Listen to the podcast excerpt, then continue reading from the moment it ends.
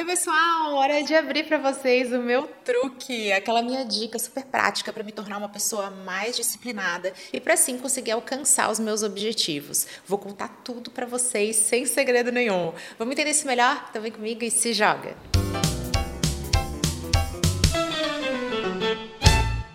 Eu sou Camila Renault, consultora de marketing digital, e vou abrir para vocês o meu truque secreto, aquele segredo sobre como eu faço para me tornar uma pessoa mais disciplinada. Eu tenho um conteúdo inteiramente dedicado a isso com vocês, com muitas dicas práticas, mas aqui eu quero levar para aquele momento que é o teu primeiro passo, e é também um comportamento que você precisa implementar no seu dia a dia. Eu sou a pessoa menos disciplinada da face da Terra. Eu sou 100% movida aos prazeres momentâneos. Eu não consigo nem fingir que eu gosto de alguém. Fica estampado na minha cara. Justamente por isso que eu preciso desenvolver a maturidade. Maturidade é a capacidade de você dizer não aos prazeres momentâneos em prol de um objetivo maior e mais durável. E para isso, eu utilizei a estratégia do ressignificar. Ressignificar é dar um novo significado a algo. O que, que é significado? É a representação mental, é o valor que você atribui a algo. As pessoas que, assim como eu, são movidas aos prazeres momentâneos, aquela história do ai, vou procrastinar, amanhã eu faço,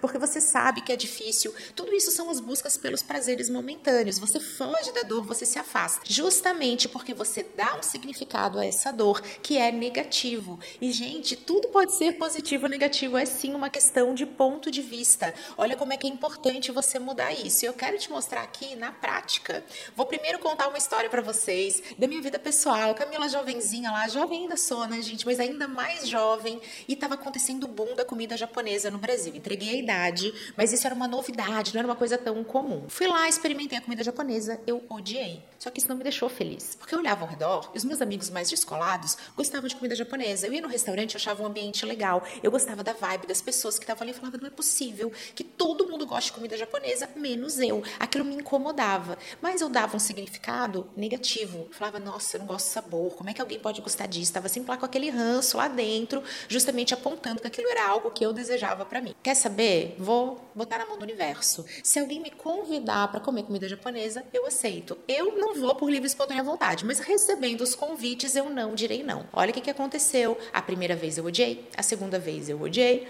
a terceira a quarta, a quinta, até que gostei e até hoje é minha comida favorita. Justamente porque eu dei um novo significado e eu já me tornei a pessoa que ressignifica. Ao invés de ser aquela que vai lá e fala: ai, não, não vou comer comida japonesa, odeio, não sei como alguém consegue gostar disso. Você topa o desafio e você vai, como alguém que sim, consome sashimis e sushis de boa. Você pode não ficar dizendo que você ama, que você adora se mostrar super empolgado, mas você vai. E aí você acaba descobrindo que tudo na vida pode ser aprendido, inclusive o seu paladar. Meu Deus, Camila, você é completamente maluca. Maluca não, levemente desequilibrada. Mulher mãe empreendedora do Brasil, gente, normal não é. Mas esse fingimento, essa coisa assim do, olha, ele é tão automático que você começa a ressignificar na hora. Isso também é treino, também é aprendido. Vamos trazer exemplos da vida real para cá. Eu tenho que gravar. Não, você quer gravar. Porque gravar é uma oportunidade de você se mostrar, de você dar voz aos bons, de você mostrar ao mundo inteiro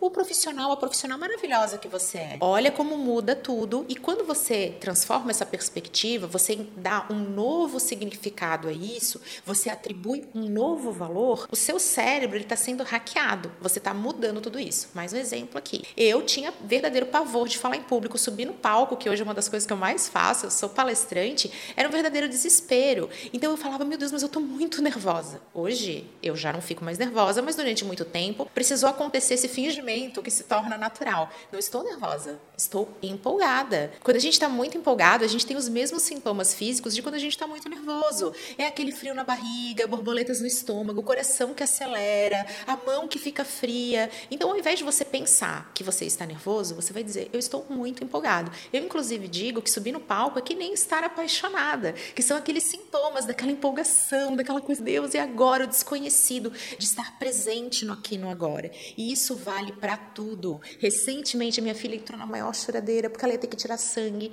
E, meu Deus, porque vai furar. Olha só, você está atribuindo um valor 100% negativo a isso. Que tem agulha, que é um ambiente assim. falei, Bianca, vamos lá, vamos olhar isso da forma correta. Essa é uma excelente oportunidade de você cuidar da sua saúde num verdadeiro pente fino. Você está indo no nível molecular, lá no pequenininho do pequenininho, para entender as suas vitaminas, os seus sais minerais, os seus exames lá. Tive que usar uma linguagem que criança possa entender. Mas olha só como isso é